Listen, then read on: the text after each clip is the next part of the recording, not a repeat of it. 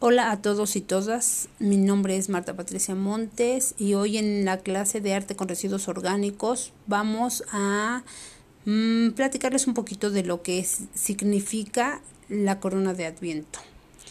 La palabra Adventus es una palabra de origen latín que significa la llegada o venida de alguien muy importante. En Roma, por ejemplo, eh, una persona importante era el César o una autoridad importante que llegaba a un lugar por primera vez era marcada con la palabra adventus. Eh, a, la, a la persona se le esperaba con calles y lugares muy limpios, muy acordes para, para la llegada de la persona todo tenía que estar impecable. De hecho, la persona que estaba a cargo de tener todo al 100, si no lo tenía, eh, pues era una persona que pagaba con su muerte. Eh, es importante celebrar el tiempo de Adviento porque es la preparación para la celebración del nacimiento de Cristo. Esto es algo más o menos de lo que nos dice eh, el significado de, de Adviento, que es una forma de prepararnos, de pues de estar limpios o de ser acciones buenas que van a agradar a la persona o en este caso a Jesucristo que es el que va a llegar. La temporada de Adviento inicia cuatro domingos antes de la Navidad.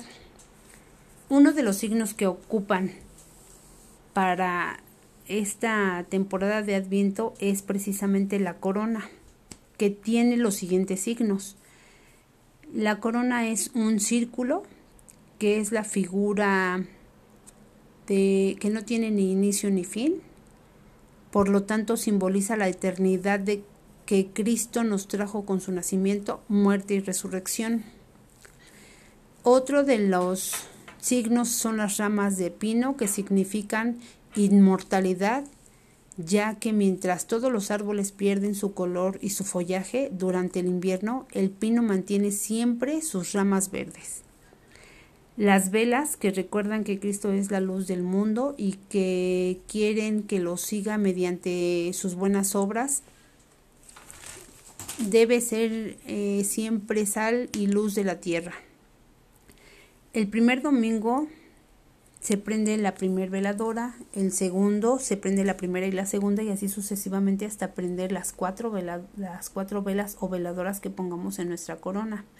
Esto simboliza cada semana que, que mediante la reflexión, la oración y el diálogo en pareja o familia, las buenas obras eh, nos van iluminando, ¿no? Tienen esa luz del niño Dios que nace y va brillando eh, en nuestro interior.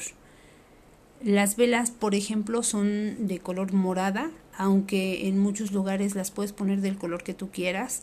Lo que nos dice aquí que, que ocupan las velas moradas, que son como signo de conversión, arrepentimiento y penitencia, que son los colores que se usan también para eh, la Semana Santa, los, los colores morados. Mm, el color morado puede irse degradando de rojo a color rosa y finalmente color blanco para significar la paulatina transformación interna. Por ejemplo, otro signo del que podemos colocar en nuestra corona de Adviento es el, las piñas del pino, las flores de Nochebuena y los frutos secos, que significan las buenas obras. Sería, por ejemplo, excelente y muy recomendable encender las velas cuando toda la familia esté reunida y asimismo hacer una oración. El día de la Navidad se, se encienden todas las velas y se puede poner otra vela en el centro de la corona, que sería una de color blanco que va al centro. Y así la corona de Adviento es un signo que nos ayuda a recordar que la Navidad es más que adornos, regalos o una cena o una fiesta social. El primer domingo encendemos la primera vela, que sería la vela del arrepentimiento, que nos recuerda que el adviento es tiempo de conversión.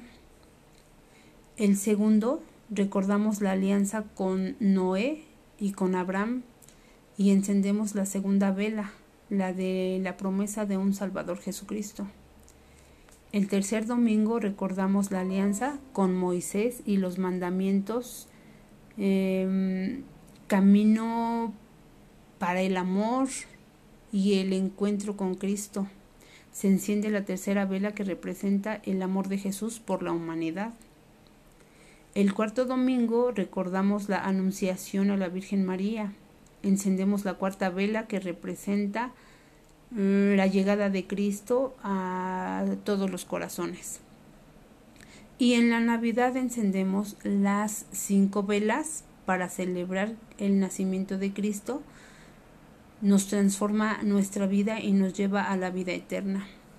El adviento nos dice también que no solo eh, nos prepara para la Navidad, sino también para nuestro encuentro con Cristo, ya sea en momento de nuestra muerte o en el juicio final.